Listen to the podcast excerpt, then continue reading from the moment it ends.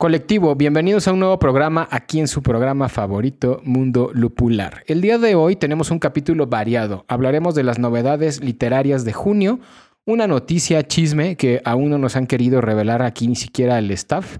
Y por último, analizaremos la novela Reunión de Natasha Brown. Vámonos con el capítulo. ¿Usted es mala copa y recita poemas sin que nadie se lo pida? ¿Conoce más personajes de ficción que personas en la vida real? ¿Ha notado que no puede debatir con alguien más que no sea usted mismo? Entonces, escúchenos. Entrevistas, tertulia, lúpulo y mucho más en Mundo Lupular. Aviso. Las opiniones, argumentos y tonterías vertidas en este podcast no son la verdad absoluta y pueden estar influenciadas por el alcohol. Si tienes una opinión diferente, publica un podcast. Colectivo, bienvenidos a un nuevo capítulo de Mundo Lupular. Estamos aquí reunidos hoy para un nuevo episodio. Ya pudieron escuchar en el pequeño teaser del programa de qué vamos a hablar el día de hoy. Así que más bien vamos a presentar a los integrantes que siempre son los mismos, así que realmente no hay como mucho que presentar. Yo soy Drist y también está conmigo Tuca. ¿Qué tal amigos? Buenas tardes, noches. Muy bien, también está el Cachuchas. ¿Qué tal, Riz? ¿Cómo estás? Pues bien, ¿y tú? Bien, también me dio mucha risa, este, como dijiste en la introducción, estamos aquí reunidos, me sentí como en una religión. como si estuviéramos en ahí reunidos la, la para, palabra. para algo en especial. En, en Alcohólicos Anónimos, quizá. Ah, manches. Dios me libre. Y también está Medievalina que ya está hablando. Ay, yo hablando, muy raro que yo hable. Hola, querido colectivo. Es un gusto verlos en un nuevo episodio del Mundo Lupular. La semana pasada no tuvimos podcast, como se pudieron haber dado cuenta, pero realmente no nos pudimos reunir hace ocho días. ¿Por qué nos enfermamos? Ajá, estábamos medio enfermos, un poquito de gripa. que Pero yo digo que COVID. no es gripa, es, es un COVID disfrazado de gripa. Yo estoy segura de que es un COVID engañándonos. Ya. Posiblemente porque han ido en aumento los casos de Ajá. COVID otra vez, pero esto ya es como un déjà vu. Sí, ya. Es el eterno retorno. Es un bucle del tiempo. Exacto, estamos atrapados en un bucle donde estamos retornando siempre a lo mismo. Lo que sí es que ya, pues, como que ya el COVID ya está normalizado. ¿No les parece? Así ya. ¿Tienes COVID? Ah, pues chido. Qué bueno. Ah, bueno, es que también es- está cabrón, porque pues ya fuimos la, la, la gente a la que le dio COVID cuando ya estábamos vacunados. Tuvimos el privilegio del COVID vacunados, pero aquellos que les dio COVID sin vacuna, pues sí, sí la sufrieron. bastante. Sí, claro, no, pero por eso les digo, ya está normalizado hoy en Sí. día. Ya como que tener COVID ya es casi, casi como tener. No sé si estoy exagerando un poco, pero ya es casi, casi como tener gripa. Sí, claro, y además esa es como la gran maravilla de las vacunas realmente, que vimos que sí funcionaron, puesto que te da COVID y es como... como yo he sentido gripas más fuertes que el COVID. Sí, claro. Hay que decirle eso a Eric Clapton. ¿Por qué? ¿No sabían que Eric Clapton es antivacunas? No, No. manches. O sea, sabía que hay muchos antivacunas, pero no sabía que Eric Clapton era antivacunas. Sí, de hecho es muy, muy sonado. O sea, no se ha Eh, vacunado Eric Clapton. No se ha vacunado y no, no está a favor de, de las vacunas. ¿Es conspiranoico? ¿Sí creen el COVID o no? Eh, no sé tanto. ¿Por qué no le preguntas? No lo, no lo traías preparado. No, yo nada más digo que, que Eric Clapton es este, un personaje antivacunas y punto, ¿no? Ajá. No sé por qué motivos, no sé qué lo llevó hasta ahí. Hay muchos, muchos famosos Diego que están Verdaguer era antivacunas. ¿Ya se murió? Pues sí, pero su familia sí salió a decir como, no, no, él sí estaba vacunado. No le quisimos decir nada porque, pues como él tenía un discurso tan grande en sus redes, este, hablando de las vacunas, pues no, no quisimos hacer público, pero sí estaba vacunado y aún así se murió. Y yo, no, seas ma- no estaba vacunado. de, este, conspiranoicos famosos. Ajá. Porque la conspiranoia no respeta credo, religión, edad ni fama, ¿eh? Mm. Sí, no, es un tema. Y además, te les digo, a ver, el poder mediático a veces de, de gente que tiene un, como les digo, un poder mediático, pues influye mucho en la gente acerca de estas situaciones, ya sea del- de las antivacunas, de creencias en ciertos pues movimientos ideológicos, como por ejemplo. Tom Cruise con la cienciología. ¿Se acuerdan de ese tema?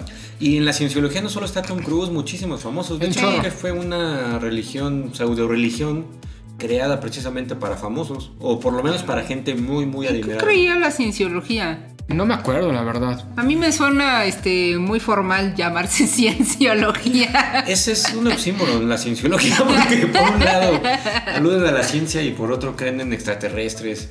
Ah. Este. Ah, ok. ya. Pero que no, que nadie, de los cuales nadie ha comprobado su existencia. Sí, o sea, y cuando la ciencia se basa en hechos comprobables, ¿no? Totalmente. Ajá. Exacto, el poder mediático. O sea, eso es importante tomarlo en cuenta. Ahorita que dices el poder me- mediático, justo de, de eso, eh, tengo una noticia. Ah, pues muy bien, al rato la vamos a platicar. Exacto. Está bien. Los dejo en suspenso porque está buena, creo yo. Muy bien, pues les parece si pasamos a la primera sección del programa. Esto es ¿Qué te tomas? Y vamos a platicar de las novedades literarias de junio del 2022. Ya sé que este capítulo se va a publicar más o menos el 7, 8 de junio. Yo creo que todavía estamos a buen tiempo de hablar de los, los libros que van a salir este mes. Hay cosas interesantes. No es un mes tan, tan bueno en términos literarios, pero ahorita platicamos de eso. Vámonos con la cortinilla. ¿Qué te tomas? Pues ya estamos aquí en la sección ¿Qué te tomas? Y como les comentábamos, vamos a platicar de las novelas que van a salir este mes, el mes de junio del 2022. ¿Tienen alguna expectativa ustedes sobre alguna novela? ¿Están esperando algo? ¿Son de los que esperan novelas que vayan a salir de sus autores favoritos o no tanto? Mm, Yo no espero nada, la verdad. Yo no espero nada de... Yo espero sobrevivir si me da COVID. Ok, o sea, no, no son de, no son de los frikis que están esperando a ver qué saca su escritor favorito el siguiente año, cuentan los días para, para que venga la nueva novela y Nuestros demás. escritores favoritos ya están muertos. Mira, Exacto, la mira, ahorita deja saco el frasco porque alguien va a decir. Asimov, por ejemplo. cachuchas. Por cierto, ¿sabías que esto no es una novedad literaria, pero creo que el mes pasado o antepasado, hace poco, este, sacaba una trilogía, la trilogía de Fundación. La sacaron en una versión ilustrada, los tres libros en un solo tomo. Wow, ese es un buen regalo, regalo para el cachuchas. Exacto. A ver, colectivo inconsciente. ¿Quién se apunta? Para Cada quien done dos pesos. Eso sería bueno para juntar. No sé cuánto cuesta, y costar como unos mil pesitos, yo creo, me imagino. Mínimo, ¿no? Yo creo. Pero Sí. pues está padre, es una edición ilustrada de sea, es una- la trilogía de fundación. Que cuando hablamos de trilogía de fundación, me imagino que incluye. ¿Qué? Bueno, este, Fundación. ¿Tres en realidad, libros? este, no es una trilogía como tal. Pero como que es la inicial. ¿Por qué se llama trilogía? No, pues no se llama así, así le dijo Dries. Ah. No, es que sí lo venden, la trilogía de la fundación. Bueno, ¿Sí? entonces Ay, a ver, googlealo. Tres libros de, No la, te creo. de la fundación. Lo que pasa es que Fundación, eh, bueno, sí, originalmente fue creada, digamos, por un lado, y luego por otro lado fue creada la escrita, la de la saga de los robots, y finalmente los unió. Sí le dicen Entonces, trilogía. En realidad son como seis o siete libros, pero sí puede ser que ellos vayan a ilustrar únicamente lo que corresponde a Fundación. Sí, pues fíjense, esto es la edición ilustrada de la obra Cumbre de Isaac Asimov. Tiene 11 ilustraciones de un artista que se llama Gabriel Bjork. Y está traducido por Manuel de los Reyes. Eh, y eso es todo lo que dice. ¿Quién lo edita ese? Este es de Nova. Nova, que es una de las editoriales ahorita más famosas en el mundo hispánico. O sea, de, de- de fantasía y ciencia ficción. ¿Hispánico o hispano? Hispano, perdón. O sea, Hispánico es como. a lo que voy Carlos es. Nova es la editorial que actualmente, más grande creo, de que actualmente está traduciendo la mayoría de los autores importantes en fantasía y ciencia ficción. Y pues bueno, sacó esta trilogía, de hecho se llama así tal cual, trilogía Fundación, Isaac Asimov por Nova. Y les digo que tiene, hoy está bien barato. Este, ¿Sí nos alcanza para regalárselo al cachuchas? no, pues sí, cuesta 249 pesos. Cómpralo. Ah, no, pero ese es el formato electrónico. Ah, bueno, así que Esa es chiste. la razón. Ay, cuesta 711. Exacto, 700 y cachito de pesos. No está tan caro. 33 euros. Unos 800 pesos por la trilogía de Fundación Ilustrada. Bastante bien, ¿no? Ahora, esto no es una... Esto no es una... ¿Cómo se llama? No es una novedad de junio. Nomás no sé ni por qué estamos hablando de esto. Porque nos desviamos del tema, como usualmente lo hacemos. Pero no, eso no quiere decir que tenga mucho. Así es relativamente nuevo. O sea, Bueno, nada salió más para no dejarlos con la duda. Ahí les van los libros de Fundación. A ver. Es preludio a la fundación, hacia la fundación, fundación, fundación e imperio, segunda fundación, los límites de la fundación, fundación y tierra, Tengo que hacer el meme de, de Forrest Gump con camarones. Sopa de camarón. Quesadillas de camarón. Empanada de camarón. Yendo camarón al mojo de la fundación. ¿Y cuáles son los primeros tres? Eh, a ver, mira, los primeros tres de esa de fundación Ajá. son Preludio a la Fundación, que se publicó en el 88, Hacia la Fundación Y Fundación. y Fundación. Pues me imagino que son esos tres. Ahí sí ya no me crean porque no lo encuentro ahorita. Pero, pues me imagino que son. Mira, sí hay una trilogía de la Fundación. eh, incluye tres, tres tomos que son Fundación, Fundación Imperio y Segunda Fundación. Ah, debe ser ese. Eh, Por cada ilustrado- fundación, el cachuchas va a donar cinco pesos a, los niños de la calle. Bueno, este libro salió en abril. O sea, no es nuevo. Salió en abril. Bueno, sí es nuevo. Tiene dos meses. Sí, O sea, sí, sí. El que nos diga cuántas veces dijo fundación, se dijo fundación en este capítulo, le vamos a regalar un six de cerveza. Contando esa que acabas de decir.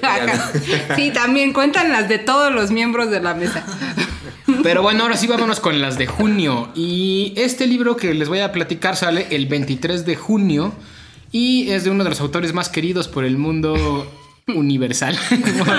o sea, por todos. Stephen King. Uno bien manoseado. ¡Ay, manoseado! Muy manoseado.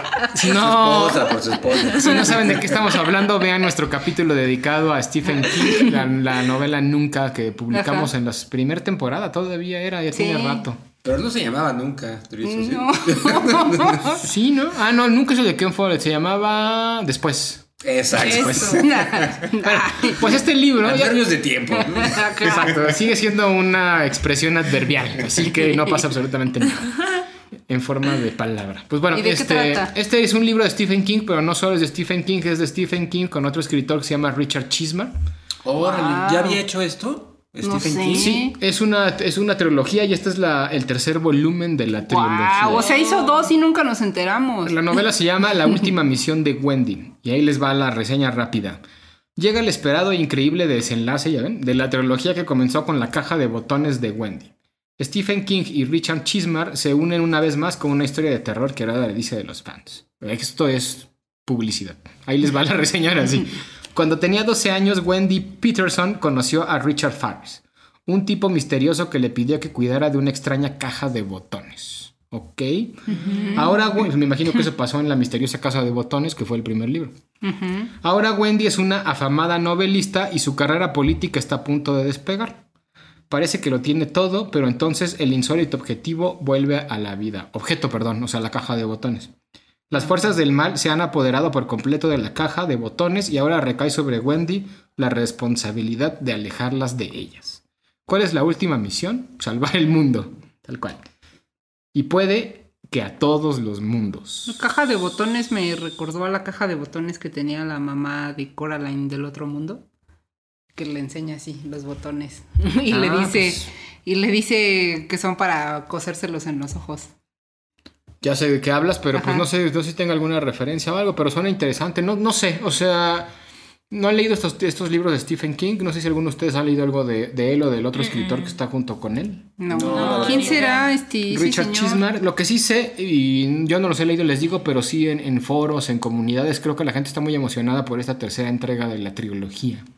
O sea que creo que pinta bastante bien para una lectura de verano. Tiene sus sagas de libros, el Richard. Sí, es un, es un escritor muy famoso. De hecho, es... Tiene un libro que se llama El Jardín de las Mariposas, que es una saga. La pluma mágica de Wendy. Ajá, Ah, que me imagino mira, que es seguramente esto. tiene que ver con, con eso. Sí, O porque, sea, pero están escribiendo ahí en, ah, en sí, coautoría. sí, porque es Stephen Sí. King y él. Es exacto, es este, es una novela en coautoría. Pero pues, Stephen King está. ya había hecho algo en coautoría. Digo, si es que saben. Sí, usualmente, bueno, actualmente de repente escribe libros en coautoría con su hijo, con Owen King.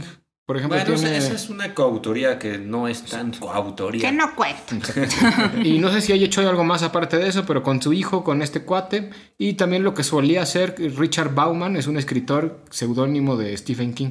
O sea, hay un autor que se llama Richard Bauman y en realidad el escritor pues no existe. Es Stephen King y también saca varios libros de, de Richard Bauman continuamente. No sé, si- creo que el último acaba de salir hace poco realmente. Oye, pues habríamos de hacer un capítulo, a lo mejor podríamos enfocarlo a escritores demasiado prolíferos, ¿no? Sí, que Stephen King, o sea, que tenga hasta seudónimos, está muy cañón. Sí. Eh, Amelie Nopton, de la que también hablamos en el podcast pasado o antepasado. No sé, no tengo idea. Díganme ustedes. Pues el mismo Brandon Sanderson de ciencia ficción y Sanderson. fantasía. Brandes. Esa no, pues Digo, Brandon Sanderson.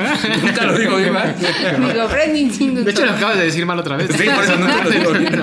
Pero bueno, ahí está. Ese es el primer. Terry Pratchett, de que Terry quien Pratchett también, también, hablaremos. de hecho era muy prolífico también, ¿eh? O Sí, sea, sí, sí. escribía dos, tres libros al año incluso el Te- Terry Pero Pratchett. ¿cómo le hacen? Spoiler, hablaremos de Terry Pratchett el próximo tertulia lupulada. Se Pero bueno, dedican a eso, medievalina. Se dedican a eso. esa es la clave de dedicarse a eso. Qué locura. Es Isabel Allende, latinoamericana, que escribe un libro al año también. Eso también se consideraría prolífico, Sí, claro. estamos de acuerdo. Y en fin, hay muchos. Pero bueno, otro libro que sale el 23 de junio.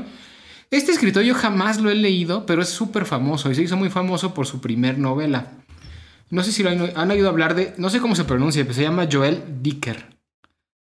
¿Han No. oído hablar de él o no? No. Ahorita platicamos de esto, pero este, la novela nueva se llama El caso de Alaska Sanders. Y fíjense, ahí les va la reseña. Sé lo que, han, sé lo que has hecho. Este mensaje encontrado en el bolsillo del pantalón de Alaska Sanders, cuyo cadáver apareció el 3 de abril de 1999 al borde del lago de Mount Pleasant, una pequeña localidad de New Hampshire, es la clave de la nueva y apasionante investigación que, 11 años después, a poner entre rejas a sus presuntos culpables. Vuelve a reunir al escritor Marcus Goldman y al sargento Perry Gahawood. Eso quiere decir que ya es una novela que tiene cierta continuación con los libros anteriores. A medida que irán descubriendo quién era realmente Alaska Sanders, resurgirán los fantasmas del pasado y entre ellos el de Harry Quebert. Eso es interesante porque la novela, este escritor era un, es un escritor muy joven y su primer novela, que no me acuerdo exactamente cómo se llama, pero creo que es El misterioso caso de Harry Quebert o algo así, este, siendo un, a- un autor muy joven, alcanzó, se hizo bestseller y la gente le encantaba a este tipo, ¿no? El Joel Dicker. A ver si me ayudan a buscar cómo se llamaba la, la novela, la primera. A ver si me ayudan a buscar y lo busca él. Exacto, lo voy a buscar aquí. Y a ver. Este, ah, Es que- la, la verdad sobre el caso de Harry Quebert. Lo que no saben es que tiene un ayudante que es el mismo. la novela. Esa fue la novela que lo hizo famoso y fue su primer novela y además les digo, el, el cuate nació en 1985. Ah, es está súper prácticamente de nuestra edad. 38 años, 36, Ah, entonces 36 ya no es años tiene, ¿no? Pero esta novela del misterioso, la verdad, sobre el caso de Harry Quebert, pues ya se publicó hace como, pues, ¿qué? Como 10 años quizá, no me acuerdo cuándo, pero ya tiene un rato. O sea que sí publicó relativamente joven, a los veintitantos seguramente. Lo hicieron muy famoso y luego sacó, sacó otra novela que a la gente casi no le gustó. Y pues bueno, ahora viene esta de Alaska Sanders. Sus novelas son así como de intriga, misterio, thrillers de, de pues ya saben, de asesinatos y demás. Quién sabe qué tal esté. La gente lo recomienda mucho, pero pues ahí se lo dejamos. Ahora sí que para que lo vean y vean si les gusta o no. Bueno, pues qué otra cosa hay también en este mes. Hace rato estábamos hablando de Brandon Sanderson y este año sale una colección que se llama Escuadrón Cielo, la colección. Este no les voy a leer la reseña, pero básicamente está basada en, bueno, está dentro del universo de las novelas de Escuadrón. Este, Brandon Sanderson tiene unas novelas de ciencia ficción que se llaman, ahora van tres, Escuadrón, la segunda se llama Estelar y la tercera se llama Citónica, que de hecho Citónica salió el, apenas hace, no me acuerdo si este año o el año pasado, pero esta es una colección de novelas cortas de la saga Escuadrón que hace, que amplía, digamos, la, la- el universo de esta, de esta saga de novelas de Brandon Sanderson. También la publica editorial Nova. Pues bueno, no. Creo que esta es una novela más de nicho. Bueno, es una colección de obras más de, más de nicho. Si, este, si les gusta Brandon Sanderson, pues ahí está la, la recomendación. ¿Alguna otra cosa que haya aparecido por aquí? Ando viendo cuál es la. cuál es interesante. Mm, Nada interesante. Mientras platiquen de algo más. Uy, no. A este, lo que yo iba a preguntarles, este, que estaremos reseñando uno de esos libros para uno de los próximos episodios, ¿acaso? Pues ya veremos, ¿no? Es posible que sí podamos reseñar alguno. No sé qué les parece a ustedes. Puede que sí, puede que no. No les encanta la idea. No, sí, no estaría mal, no estaría mal. Bueno, aquí hay uno que me llamó la atención y fíjense. Este sale el 2 de junio, ya ya salió para la época, para el momento en el que lo escuchemos, que se llama Prometeo y es de Luis García Montero. Y ahí les va la reseña rápida. A lo largo de los últimos años, García Montero ha reflexionado sobre la actualidad a partir del mito de Prometeo, el titán que se enfrentó a los dioses y les robó el fuego para dárselo a los mortales. Y con este fuego les dio la oportunidad de ser libres y de no estar sometidos a la tiranía de la autoridad. Este libro reúne tres textos en torno a este personaje rebelde y en ese sentido revisa la, histórica la historia clásica para desde ella entender mejor el presente. Así ocurre en Prometeo, Su secreto y el tiempo y en el manual de instrucciones para seguir viviendo. Pero el núcleo central del texto es Prometeo. Pues bueno, es una novela que trata, es una reinterpretación sobre los, Sí, los el mito de, clásicos. de Prometeo. Y este lo menciono porque pues como que está muy de moda eso. Hay una autora que, que se apellida Miller que tiene el libro de Circe y la canción de Aquiles, que son reinterpretaciones de la, de la Iliada y del mito de Circe. Y se han hecho bestsellers impresionantes. Ahora este, este señor, Luis García Montero, pues está haciendo también una reinterpretación del Prometeo. Y me llama la atención porque esas reinterpretaciones de textos clásicos de mitología griega sobre todo, pues ahora están volviendo a cobrar un montón de auge. Claro. Lo que pasa es que este tipo de re- reinterpretaciones de los clásicos, pienso yo, que es necesarísima como humanidad, ¿no? Como colectivo inconsciente que somos, porque eh, algo nos quisieron decir los griegos, ¿no? Bueno, no a nosotros en realidad, se lo quisieron decir entre ellos, pero ¿qué se quisieron decir? Hay que desvelar, digamos, ¿no? ¿Qué, qué significa el símbolo Prometeo?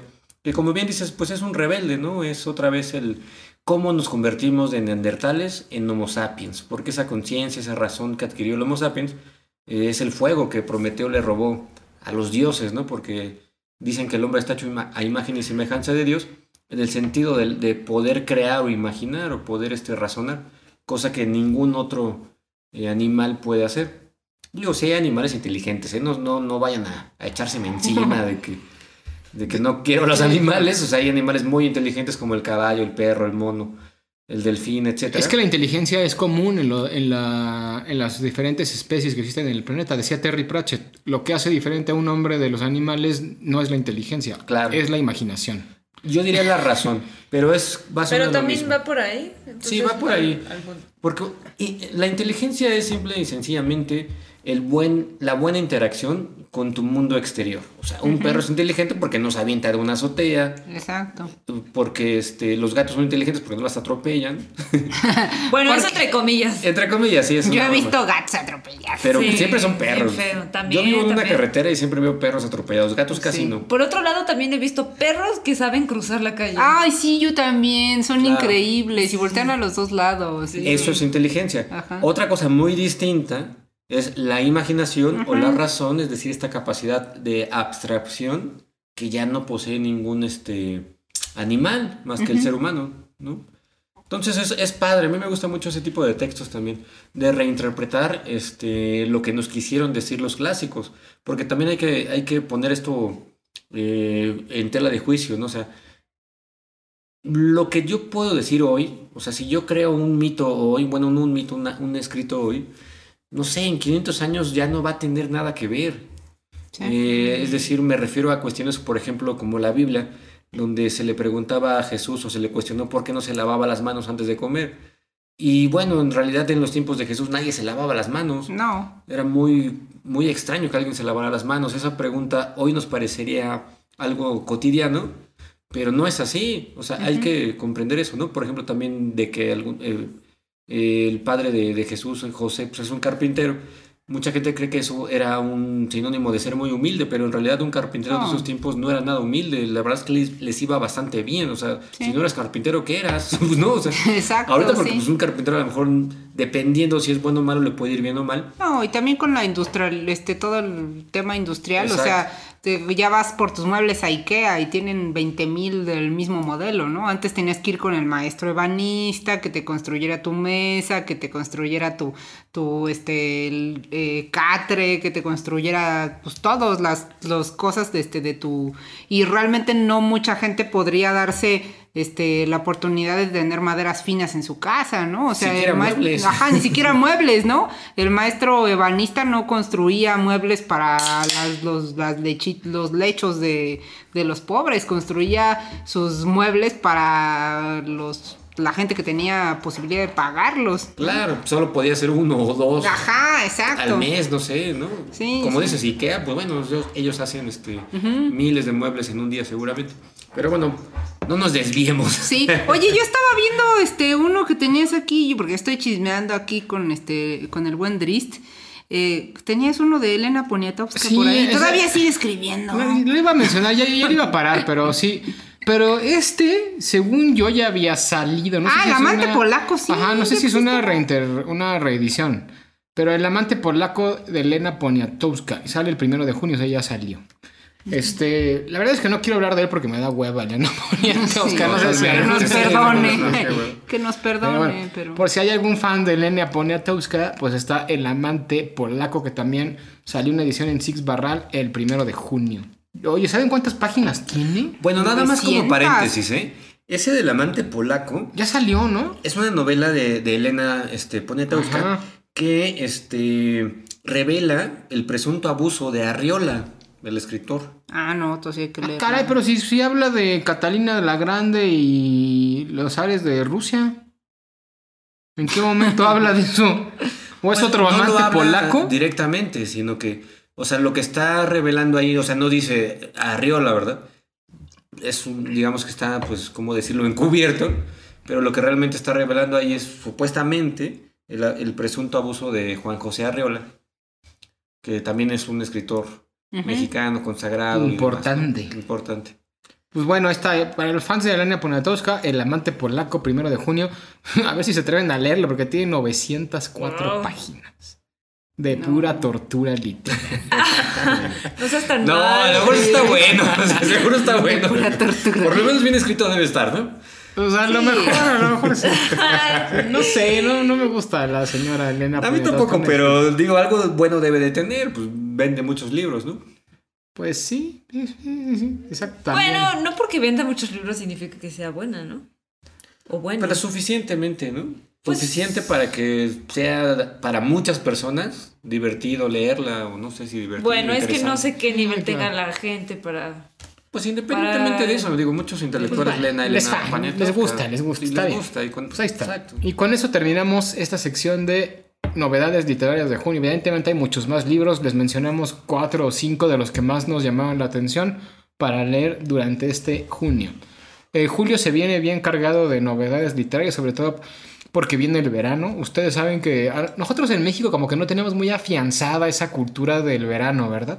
Pero en Europa sí. estación. Lo que pasa En es que aquí Estados en Unidos México también. Las estaciones a nosotros nos pasan desapercibidas porque ca- prácticamente no hay cambios climáticos. En la Ciudad de no México. había, pero ya ahorita ya empieza. a- En la Incluso ciudad- los que hay son muy leves. o Pero sea, en si la te Ciudad vas- de México, porque en las provincias sí, por ejemplo. Bueno, claro, hablo en de el la Ciudad de norte, México. En el norte es muy claro cuando, cuando empieza el verano. Está muy el marcado. A lo que me refiero es que no es, no es tan claro como nos lo pintan, y no es que nos lo pinten en las películas o en las series, Ah, sí. porque Claro. efectivamente lugares donde sí llega a nevar, pues es evidente, ¿no? O sea, una cosa es que de repente haga un poquito más de calor y luego un poquito más de frío, y otra cosa es que de plano caiga nieve, que de plano tengas que cambiar, por ejemplo, los neumáticos de tu coche a unos neumáticos para nieve, ya es una, ya es Sí, claro. drástico, ¿no? Pero yo me refería más bien a la parte cultural. Ajá, a Porque- Phineas y Ferb cantando verano. Exacto, ¿no? o sea, o los europeos que agarran el verano, se van tres semanas a, a un lugar fuera de la ciudad, a una cabaña, se llevan sus libros, sus juegos de mesa. Pero es- tiene Eso- que ver con el cambio climático. Seguramente sí. ¿no? O sea, te, te huyes, digamos, del invierno y te vas este, eh, a tu casa de campo en el verano. Bueno, no es que huyas del invierno, más bien te vas a tu casa de campo de verano, si es que tienes una. Sí. Este, O, o se van a una- un hotel A esos Valle de Bravo. Sea, la no- gente rica aquí en la Ciudad de México se va a su casa de pero Valle no, de Bravo. no es la misma, creo yo que no es la misma cultura del verano. O sea, Sí, no, aquí no, nos damos nada. dos, tres días, cuatro días, cinco Ajá, días. no, allá se ellos van están- un mes. Pero es lo que el otro día yo estaba viendo. O sea, yo recuerdo cuando, cuando yo era niña, las vacaciones de verano, o sea, cuando cambiabas de año, que, o sea, literal salías a principios de junio y entrabas hasta finales de agosto. Tenías como dos meses. Sí, ahorita ya no. Ahorita los niños salen eh, a finales de julio y entran a, a mediados finales de agosto. O sea, tienen como un mes de vacación, menos de un mes de vacaciones entre cambio de ciclo. Pero antes sí, o sea, eh, eh, era el verano era sinónimo de ibas a pasar Un largo un montón de tiempo en tu casa y no necesariamente que te ibas a ir a la playa o al balneario ni Creo nada. que también tiene que ver con las palabras, es decir, la palabra verano o por ejemplo norte, sur, son cuestiones que a nosotros al menos como mexicanos no nos eh, dicen mucho, pero en otros lugares están digamos como que mejor centrados en la realidad de dónde está el sur, el norte Claro. y en qué estación del año me encuentro, de dónde sale el sol, este... eh, cuánto dura el día, etcétera. Aquí el mexicano, la verdad es que no, no. No. no sabemos nada de eso, ¿no? Aquí- sabe- muchas veces la gente no sabe ni si está en otoño luego. Nuestra percepción aquí es Semana Santa, Navidad, el- más bien el Guadalupe Reyes, ¿no? Sabes, sabes cuándo, ¿no? O sea, Y los descuentos de Liverpool. y los descuentos, el Lo de- hot La, la, la- el buen fin, nocturna. y el la buen fin, nocturna, este, que los descuentos de, de Navidad. El buen y- fin. Pues bueno, todo este choro sobre el verano lo, lo, lo saqué a colación porque pues las editoriales aprovechan para sacar buenos libros en el verano, porque es un momento en el que la gente se va a sus Tiene casas tiempo de, campo leer, y digamos. se ¿no? lleva un Aquí libro en y se no hay leer. tiempo de leer, hay que No, trabajar sí. todos los días. Pero bueno, pues muy bien. Ahora sí vámonos a la sección chisme lupulado para ver cuál es la noticia que nos trae el cachuchas el día de hoy. Les traigo ¡Vámonos! Chisme lupulado. ¿Qué cuentan los borrachos? Mayonesa McCormick. Pues ahora sí les traigo un chismesote, un notición. A ver, me tiene intrigado porque usualmente tenemos una pequeña escaleta y ahí vamos viendo cuáles son las noticias, chismes que van saliendo y que vamos a platicar. Hoy no nos quiso decir, o sea, nos dijo que literalmente era una sorpresa para ver cómo reaccionábamos. ¿Tú sabes? No, también me lo tiene como muy clasificado eso. Es que es una noticia en realidad un poco fea. Oh, Ahorita van a ver. El lunes pasado, Ajá. sea lo que eso signifique para quien nos esté escuchando, cuando nos esté escuchando. O sea, a finales de mayo, digamos. Exacto. Se publicó la noticia de que había fallecido Mario Vargas Llosa ¿En Ok. serio? de un infarto. Ajá. Esta noticia salió de una cuenta eh, de alguna red social, yo no sé mucho de redes sociales, pues no sé si de Facebook, Twitter o alguna de esas, de eh, la editorial Alfaguara España. O sea, como que alguien entró a publicar como si fuera la editorial. No, pues realmente la, la editorial, digamos que la... Bueno, Dio una la cuenta de la noticia. editorial dio la noticia. Ok. Pero, no sé si lo saben, que Vargas Llosa no está muerto. No, andaba de parranda. Sigue vivo. Sigue vivo, andaba de parranda, se fue a la isla con Elvis Presley y, Michael Jackson. A Marte. Este, Y A su está, planeta. ¿cómo se llama? Jenny Rivera. Jenny Rivera y Marilyn Monroe. Y Johnny Laboriel. Y Johnny Laboriel. No, él sigue vivo. No. ¿Johnny Laboriel? Sí. Pero en la isla. No, todavía, todavía. ¿En serio? No. Claro, ¿por Johnny? Laboriel se murió. ¿A poco? ¿Cuándo? Sí, a No ver. Ni que fuera inmortal, a ver. Johnny Laboriel. Sigue hablando. ¿no? Sigue hablando lo que. Bueno, lo que buscan esa, esa noticia sobre Johnny Laboriel. Aquí el caso o lo interesante es lo siguiente. En realidad no está muerto Mario Vargas Llosa. ¿Por qué Alfaguara publicó una noticia diciendo que estaba muerto? ¿Una publicidad o qué? Sí está muerto Johnny Laboriel desde 2013. No está muerto, está en la isla. bueno, la noticia que les tengo, o el chisme que les tengo, eh, en la mayoría de los encabezados que lo publicaron se llama ¿Quién está detrás de la muerte de Mario Vargas Llosa? Eso me suena como ¿quién engañó a Roger Rabbit? Ah, Exactamente. Pero es quién nos engañó a todos. Bueno, pues este señor que nos engañó a todos, que está considerado o se autoproclama como ser el campeón de los mentirosos, es un tal, un italiano llamado Tommaso de Benedetti. Ok. Mm. Sospechoso. Tommaso de Benedetti es eh, un periodista que, como les decía, se autotitula como el campeón italiano de la mentira. Y ha logrado eh, publicar noticias falsas en medios tan importantes como El País, como Alfaguara, este, como otras editoriales, otros, el, El Mundo, como otros periódicos u otras este, instituciones que le dan la autorización de publicar noticias falsas. Ok, ¿y como para qué? ¿Tiene, un permiso de mentiroso? Es un mentiroso con licencia. No manches, yo quiero tu permiso. Y, y, o sea, ¿cuál es el objetivo? Pues hay una razón. Ah, ahorita vamos al objetivo. Digo, este tal Tommaso de Benedetti eh, empezó su carrera de mentiroso publicando entrevistas falsas entre diferentes medios italianos. O sea, no solamente da noticias falsas, sino que él solito entrevista de manera falsa a, este, a personajes eh, pues famosos. Entre ellos, por ejemplo, de los que, que yo recuerdo, de los que tengo aquí, que apunté, eh, él tuvo una entrevista con Ratzinger, que se convirtió en papa, Ajá. con el Dalai Lama, con John Oigan, ¿qué será de Ratzinger? Después de que abdicó al papado. Está por ahí viviendo en el Vaticano todavía. Sí. Pero a ver, sigue. Bueno, sí, Medievalina. Concentración. A ver, sigue, sigue, amigo. A Mikhail Gorbachev también lo ha pseudo entrevistado. Por cierto, John, John Grishman va a sacar una novela este, este mes. Nada más que no ¡Pon la atención! Regáñenlo también. Sí, a ver, Ok, pero son entrevistas falsas. son entrevistas falsas, son noticias falsas. Esto no es nuevo en realidad, lo de las, las este, noticias falsas. Lo que No. es, digamos, un poquito impresionante o asombroso. Que tenga permiso para mentir. Exacto, es que medios ya importantes como Editorial Alfaguara, etcétera, este, se hayan dado, digamos, la libertad de decir, está bien, publicamos las noticias que él nos manda, porque en realidad las manda él. Se especula que en realidad esta, esta editorial y en realidad los medios que le publican las noticias falsas lo hacen porque a fin de cuentas eh, legalmente podrían lavarse las manos puesto que no son ellos quienes están dando la Está a nombre información. de alguien. Está en nombre de alguien más. ¡Qué Exacto. locura! También en algún momento dado anunció la muerte de Isabel Allende, por ejemplo, que mencionaste hace un momento, Drit, como una de las escrituras también prolíferas.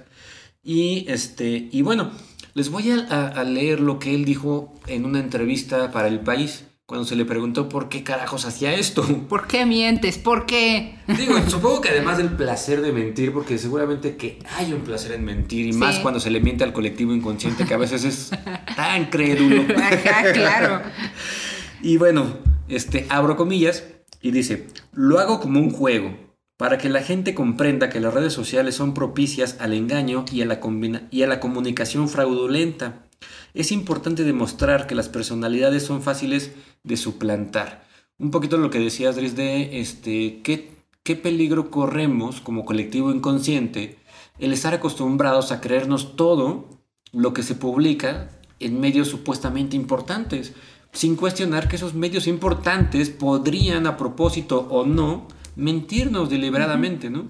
Esta es como la filosofía de, este cuate, de este periodista italiano. Ya lo dejo en, la cabeza de cada quien que juzguen si esto está bien hecho, si está mal hecho, si sirve de algo, si no sirve de nada, si es una reverenda tontería, pero a él por lo menos pues le ha funcionado, ya es, este, digo, ya era periodista, ¿no? Pero, este, pues ahora eh, se ha autoproclamado y fíjate, esa es otra parte de esa autoproclamación, eh, supongo yo que va en función de esta famosísima frase que dice toda verdad es una mentira en edad madura. Es decir, si yo me autoproclamo como el mejor de los mentirosos, tarde o temprano lo seré. No es el único mentiroso, hay muchos medios eh, que se dedican a ello. En México tenemos el Deforma, por ejemplo. que es un- Ah, claro. Ya tiene mucho que no había visto nada del de forma. El de for- A ver, vamos a ver qué está. Pero claro, ¿no? o sea, y la, la gente entra sabiendo que, que todo lo que van a decir es mentira y aún así lo leen. Ahí en el, de forma tú entras sabiendo que todo es mentira y está padre como una especie de entretenimiento, una parodia, una sátira de la realidad. Pero lo que está haciendo este eh, tal Damaso es que lo publica desde cuentas eh, oficiales o pseudooficiales de medios que no esperas que sea No, y mentira. además son noticias este, serias, ¿no? Porque no es como esta de, de forma que dice hospitales cobrarán doble a pacientes que publiquen fotos diciendo que van a salir de esta.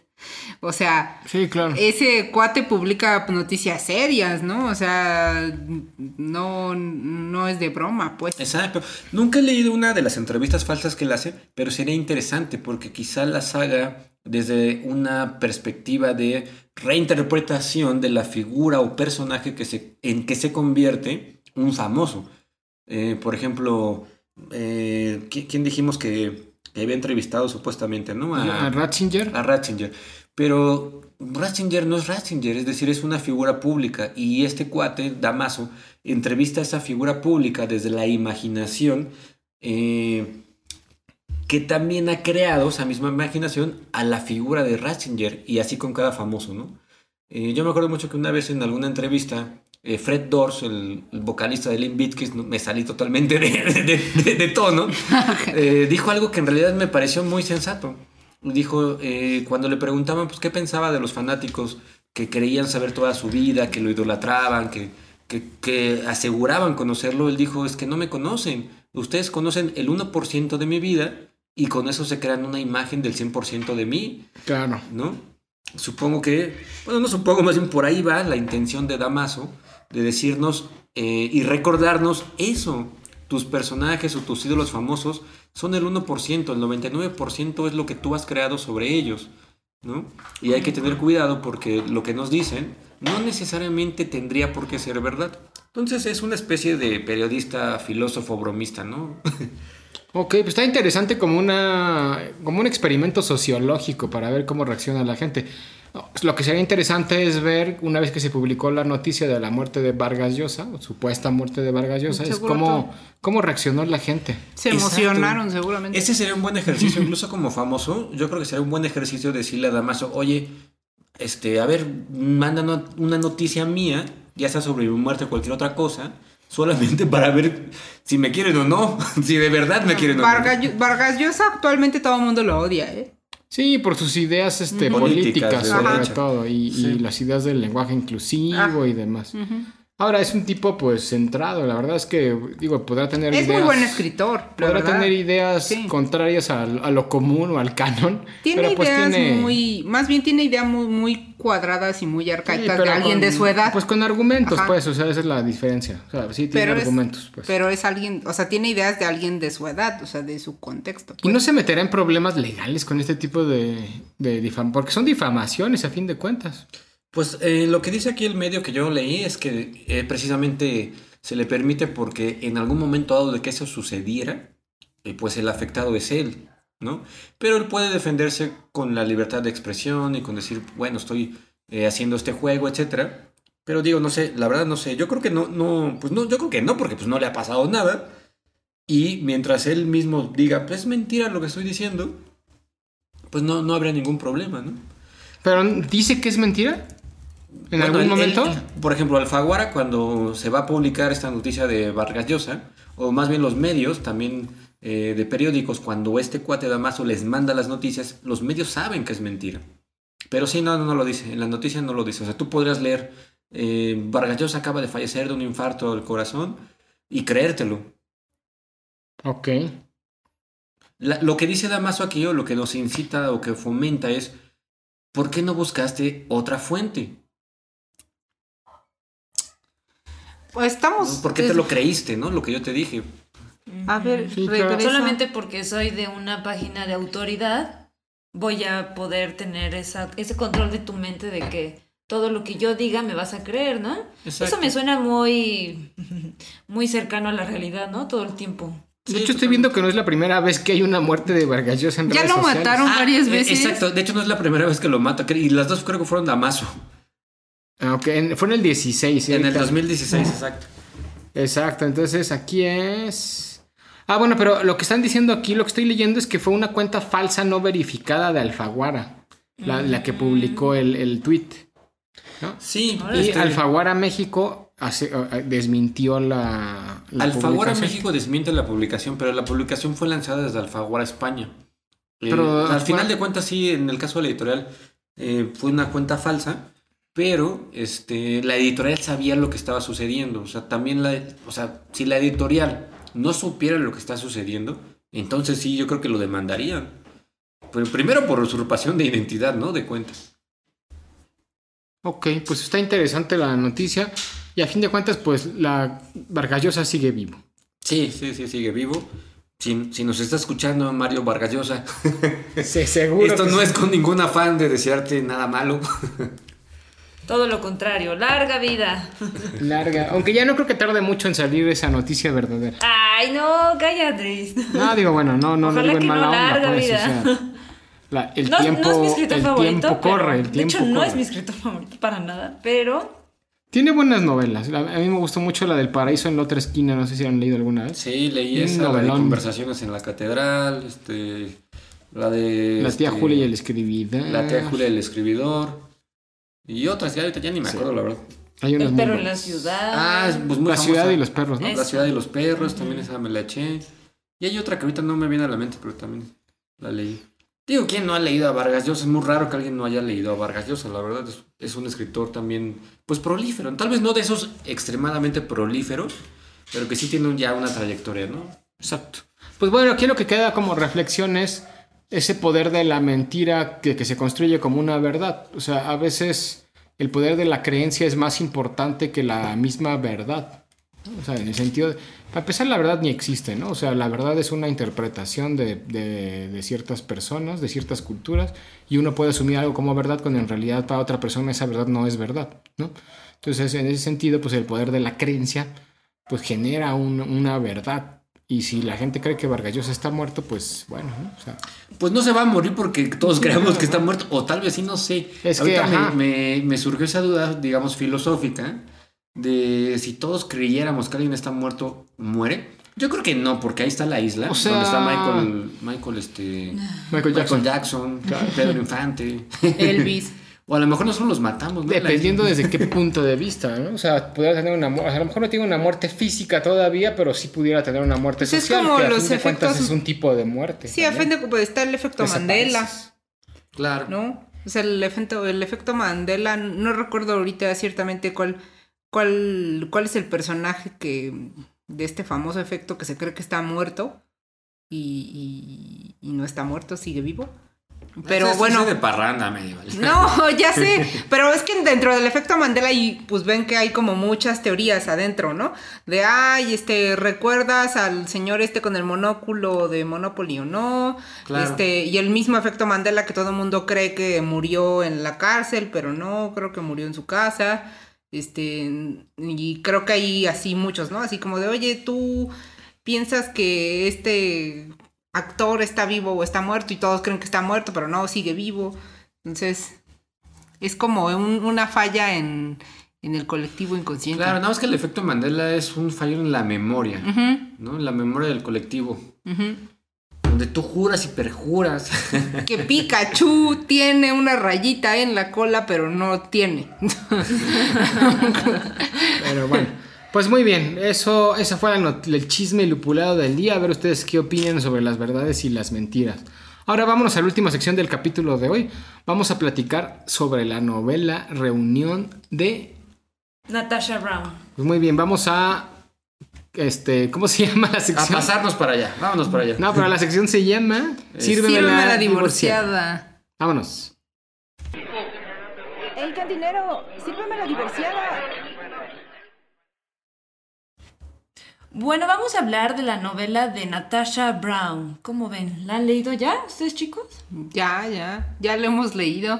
Pues pero claro, la escuchado. leímos para este podcast. Tuca, por favor. ¿Qué novela Claro. es? Ay, es que luego ¿Cómo hay se llama? compañeras- Hay compañeros que no. compañeros que no leen lo que les corresponde. que nos dejan a deber. ¿Cómo, este, cómo dices que se llama la, La novela se llama novela? Reunión. Ok, y bueno, y, y yo Natasha Brown no la conocía hasta, hasta este podcast. Natasha Brown tiene nombre de personaje de Danny Phantom, de caricatura de Nickelodeon. Ok, entonces ¿quién era Natasha Brown? Pues miren, esta chica, porque creo que creo que tiene 30 años, es muy joven. Sí, muy joven. Ella es negra. Esto es muy importante porque su Afrodescendiente. no o persona de color. afrodescendiente. Se dice o persona de color. no, Sí, de verdad. Por favor. No, de verdad. Atrás del este de la reseña en anagrama viene como eso, o sea, es una mujer negra que cuenta ¿Así la historia. Sí, de verdad, léanlo.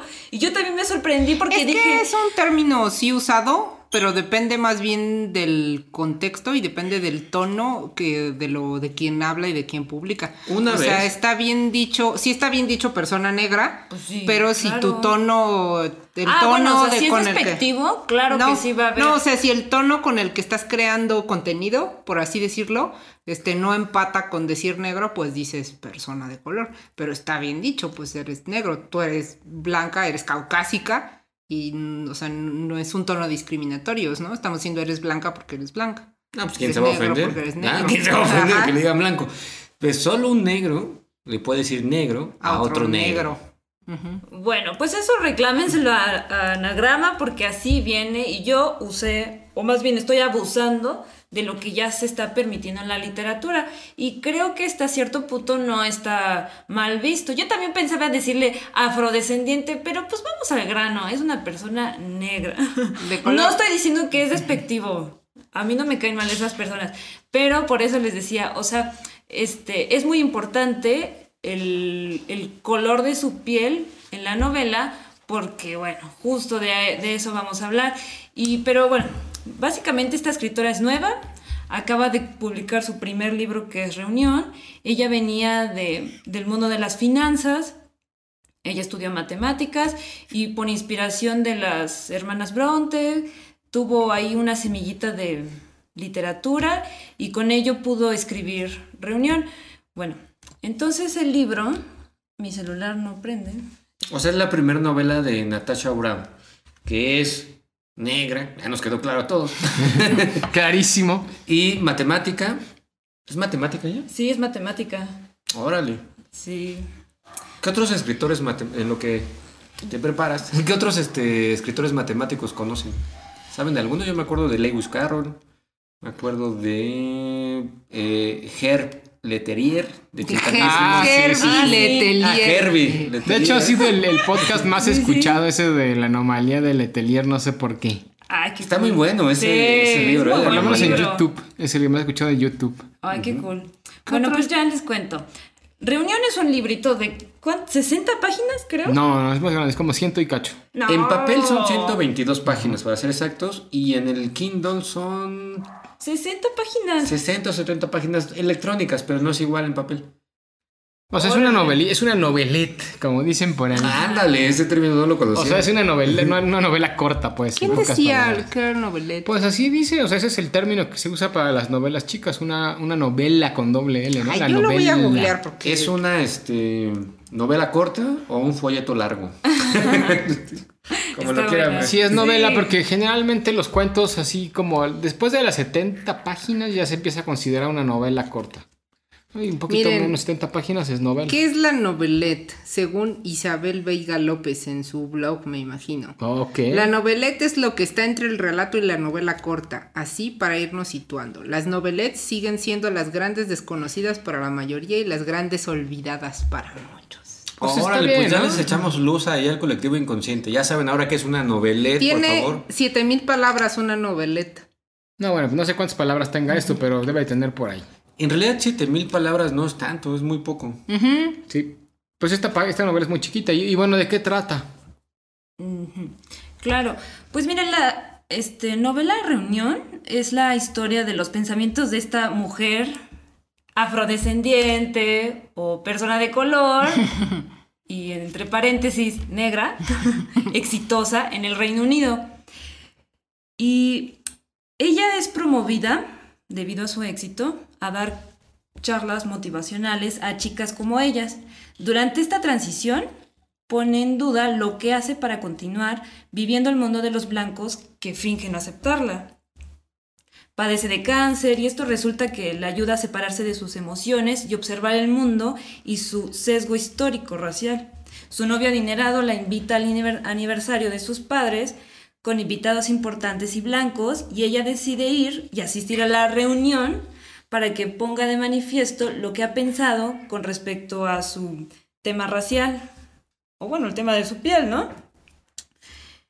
Yo digo que es un libro de protesta contra la- el racismo que se está viviendo muy específicamente en Reino Unido, pero vaya que se vive en todo el mundo, ¿no? Claro, sí, o sea, eh, ahorita que estábamos hablando de que es negra y haciendo mucho énfasis en eso, pues en realidad no tenía una intención ni racista ni nada, sino que es bien importante conocer esa, esa, esa característica del personaje y también de la autora, porque a fin de cuentas es una novela que lo que intenta hacer es demostrar cómo a pesar de que el mundo, vamos a hablar, enfocarnos en la occidentalidad, que es donde nosotros estamos, de que el mundo occidental lucha por la igualdad, por el no racismo, por, pues por ahora sí que todos somos iguales y por intentar evitar una, un contraste entre colores de piel contra diferentes tipos de razas, pues aún así esto sigue estando marcado y es parte fundamental de la sociedad y de la forma en la cómo nos podemos desenvolver y hasta dónde podemos llegar en el mundo, ¿no? O sea, es una hay un término que se llama la violencia estructural, que son esas pequeñas violencias que no forzosamente tienen que venir de golpes ni de, de situaciones directas, sino que son violencias que se van dando de forma indirecta. Y la gente de color hoy en día todavía sigue teniendo violencias estructurales, siguen siendo discriminados, siguen teniendo muchas más dificultades para conseguir cierto tipo de trabajos, para desarrollarse en una sociedad que es mayoritariamente pues blanca, este, occide- lo que el canon de la, genial de la genealogía del racismo, como diría de Foucault, la biopolítica marca como el estándar de la occidentalidad, ¿no?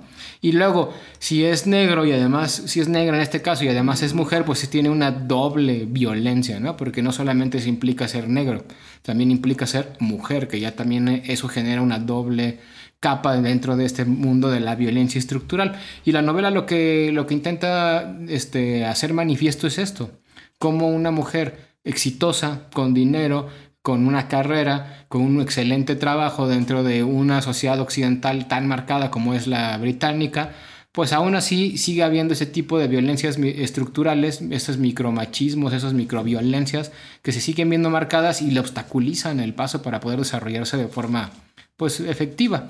Y la novela justamente pues trata de eso, ¿no? De intentar visibilizar esas cosas y esas penurias que van pasando. Yo creo que, que está perfecto lo que dijiste, Dries. Ya te aventaste prácticamente el podcast. Pero le sumaría algo. Eh, sí, efectivamente, ¿no? Todo lo que dijiste. Pero también sumaría el hecho de que el personaje de la novela tiene cáncer, eh, tiene leucemia. Que eso ya la victimiza un triple vez, ¿no? Es, es- no sé qué tanto, pero lo que voy es que... eh, Por lo menos es- la pone en una condición todavía de más desventaja de ya por el simple hecho de ser negra y ser mujer en una sociedad occidental. Además de eso también tiene una enfermedad Terminal. pues, terminal. Exacto. Pero digo, no sé si la ponga en desventaja o no. Eso no lo sé. Lo voy a dejar ahorita a un lado. Pero más bien a lo que yo iba es que una vez que te enteras y no necesitas ser, o más bien del color que seas, una vez que te enteras que tienes una enfermedad terminal, empiezas a cuestionar muchas cosas de la vida. Y una de las cosas que cuestiona Natasha Brown en este libro es precisamente qué tan realmente importante o qué tanto valió la pena que ella, eh, de padres este, africanos, se mudara a Inglaterra, le echara tantas ganas, fuera tan exitosa, pero al mismo tiempo renunció a su familia. Es decir, ella no conoce a su mamá porque se fue muy joven a Inglaterra a triunfar. Y ahora morirá. Y ella se pregunta, ¿sirvió de algo? Es decir, no se lo pregunta textualmente en la novela. Yo creo que ese es uno de los mensajes este, entre líneas que, que manda Natasha Brown. Y por eso yo considero que la novela es poderosa. Porque te, te cuestiona eso. Sea lo que sea que tú estés haciendo hoy por hoy en tu vida, realmente es tan importante ser alguien, tener éxito, triunfar, llegar a la cúspide de una carrera laboral, etcétera. Tal vez no sea tan importante, tal vez estamos perdiendo nuestro tiempo, ¿no? Claro, porque eso, a fin de cuentas también la novela trata otro tema, que es la de la colonización. Y como les dije hace rato, la colonización está marcada por un occidente que ha estado inmiscuyéndose en todos los países que hoy en día se consideran occidentales y que les marcan un canon racial. Y no solamente un canon racial, sino también un canon de aspiración. Y pues el occidente dice, si tú quieres ser exitoso tienes que tener dinero, un trabajo, una familia, un buen coche y a fin de Un cuentas seguro social. seguro social. y eso simplemente es una ideología occidental de cómo debería de ser la vida de alguien, ¿no? O sea, Exacto. El exitoso. Pero ¿quién lo ha cuestionado? Ese es el punto. O sea, ¿quién ha cuestionado si la vida tiene que ser como supuestamente tiene que ser? ¿No? Y creo que Natasha Brown lo cuestiona de una manera muy muy, muy impactante porque dentro de su cuestión también manifiesta o, o evidencia o revela eh, esa hipocresía del occidente que supuestamente ya no tiene ningún problema ni ningún recelo contra eh, Sí, pues las personas la- que ellos colonizaron, digamos, ¿no? En este caso contra los afrodescendientes. Y Natasha, Natasha Brown dice, no, no es verdad. No te, no te engañes a ti mismo, eh, blanco, no me has aceptado. Y segundo, también le dice a otros eh, afrodescendientes más jóvenes que ella, que vienen atrás de ella, les dicen, no te creas que esto es tan bonito, no es verdad. No vengas aquí esperando ser aceptado, porque, y lo menciona literalmente en la novela, eso sí me acuerdo que literalmente sí lo dice, este, mi pasaporte dice eh, inglesa, pero jamás me he sentido inglesa. Exacto, sí, claro. Porque además ese es un problema de que para que una persona que sea diferente al canon occidental este, se convierta en aceptado socialmente dentro del occidental, tiene que parecerse al occidental. ¿no? Entonces, en- si eres negro, entre más occidental parezcas, más aceptado vas a ser a regañadientes. Buen punto, entonces eso no es aceptar. Exacto, ¿no? O sea, eh, te, te tienes que mimetizar, ¿no? O sea, Y te eso es una acepto en, parte. canto- en tanto que te parezcas a mí, Exacto. Pero si no me convence que tanto te pareces a mí, no te acepto, ¿no? Eso no es aceptar, aceptar es te acepto tal cual eres, con tus raíces culturales, con tu forma de ser, de pensar, de hablar, de ver la vida. Eso es aceptar, ¿no? Entonces, a mí me parece una novela bastante poderosa en ese sentido. Ahora, en cuanto a lo literario, ¿ustedes qué, qué piensan? Digo, ¿cómo está escrita? Este, los personajes son memorables, ¿no? Etcétera. Eh, ¿Cómo ven ese, ese tema? Que también sería bueno discutirlo. ¿Yo qué? ¿Qué? No digo, bueno, No, no, no se peleen por participar. No, pues digo, mi opinión es que, digo, el, el trasfondo es muy interesante, es una Ajá. crítica social y, y que además este, creo que es muy válida y muy importante. Pero en términos literarios, es una primer novela, como ya lo habían mencionado hace ratito Tuca, y al ser una primer novela, pues tiene aciertos, efectivamente, sobre todo en términos de, de la parte del contenido. Pero en estilística me parece una novela normal, común y corriente. Creo que la autora, este, pues escribe bien, pero Mm, Pero justamente se le nota la novatez dentro de la, de la redacción. Es como un. Este. ah, creo que al, principio era, ¿no? Como seguía avanzando y seguía pareciendo como un soliloquio sin sentido.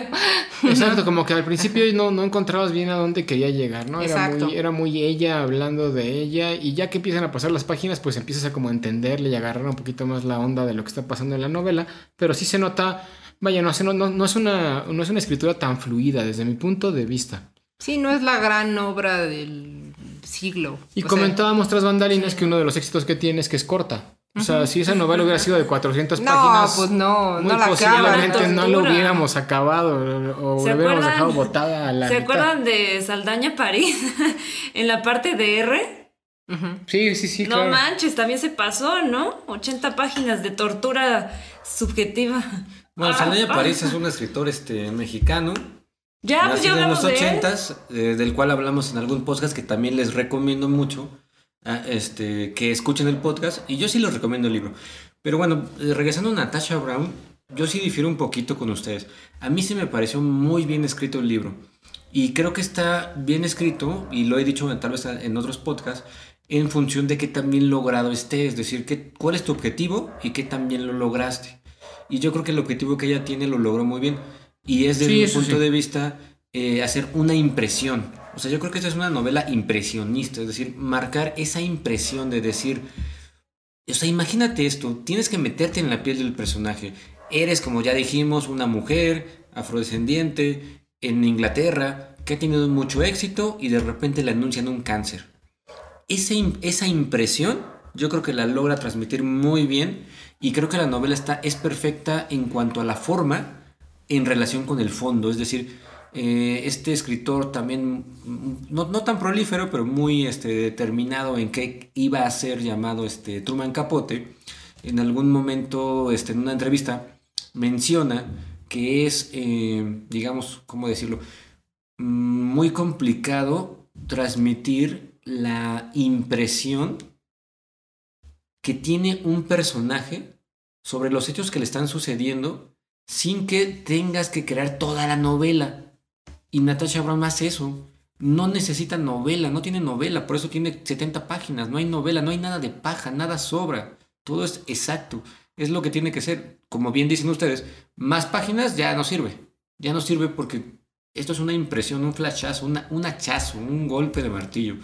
¡Pum! De la nada, ¿no? Tu vida se acaba, tu vida se, se cuestiona en, cuando porque cuando el personaje principal está este, en el médico y le dicen tienes leucemia, ¿estás entendiendo lo que te estoy diciendo? Y ella sí, sí, entiendo. Pero no lo entiende de verdad, todavía no alcanza a comprenderlo. Y eso es un factor psicológico que realmente ocurre. Esto está, eh, lo pueden buscar, es muy común que cuando una persona se le anuncia una enfermedad terminal sale de ahí como si no hubiera pasado nada, porque en realidad tarda un tiempo En asimilar. en asimilar lo que realmente está sucediendo. Y creo que ese tiempo de asimilación es el que Natasha Brown nos regala en 80 páginas de Kindle, 122 de impreso. Y creo que es, es- es padre. A mí, a mí sí me gustó el libro. Concuerdo con Dries, es, un, es su primer novela. No es una escritora de formación. Es matemática y también creo que es, este, se dedica a las finanzas, ¿no, Tuca? Sí. Y este, y bueno, yo creo que está, está muy bien, la verdad. No, no, no le veo por qué no este, sea bueno el libro. Sí, no, ¿no? y además, sin duda, pues ah, es una novela corta, les decíamos, tiene un tema interesante. Este, creo que vale la pena leerla. Se la leen en una tarde de domingo sin nada que hacer. Este, tiene una buena propuesta, le- le- los hace reflexionar también, incluso acerca de nuestra propia existencia, ¿no? Y qué estamos haciendo aquí en el momento en el que, pues bueno, en cualquier momento podemos tener una noticia como esa y pues simplemente acabar este, pues, con lo que estamos viviendo. Sí, yo hace tiempo que, que tengo en mente esta frase, ¿no? Que dice, este, la vida en sí ya es una enfermedad terminal. O sea, desde el momento en que naces, ya te anunciaron que vas a morir, ¿no? Exacto, o sea, ¿cómo era esto también otro, no? Este, todo el tiempo, con todo el tiempo estamos muriendo. O sea, Esa es otra. Lo, lo cotidiano en la vida no es la vida, Es sino la muerte. ¿no? Esa es otra. Y otra, otra tercera, no digo nada más para alargar un poquito el podcast, porque no tengo nada que hacer saliendo de aquí. es este, uno es demasiado viejo para morir en cuanto nace. O sea, naces y ya eres suficientemente viejo para morir, ¿no? No es que digas, oye, un niño no puede morir. No, también. Un recién nacido, es más, incluso eh, hay, hay este, gente que nace muerta. Exacto. Bueno, eh, si naces muerto, naces. Es, es- sí, ya sé, es un oxímoron, ¿no? Es, es una bromita ahí este, de lenguaje, ¿no? Pero pues sí, naces muerto, ¿no? Pero sí, si, si naces muerto, naces, pues si el acto de nacer es salir de la matriz de, de- de tu madre, pues sí, ¿no? Exacto, pero nacer implica tener una vida. Una vida. Pues claro. eso es- bueno, no lo había pensado, pero está interesante también. Pues bueno, esa fue nuestra opinión sobre la novela de Reunión de Natasha Brown. Ya ustedes saben si la leerán o no. Pero les decíamos, es recomendada, tiene garantía Mundo Lupular. Pues bueno, este, no se les olvide seguirnos en nuestras redes sociales como arroba Mundo Lupular en Twitter, Facebook e Instagram. Y nos vemos en el siguiente capítulo. Que tengan buena semana. Adiós. Bye.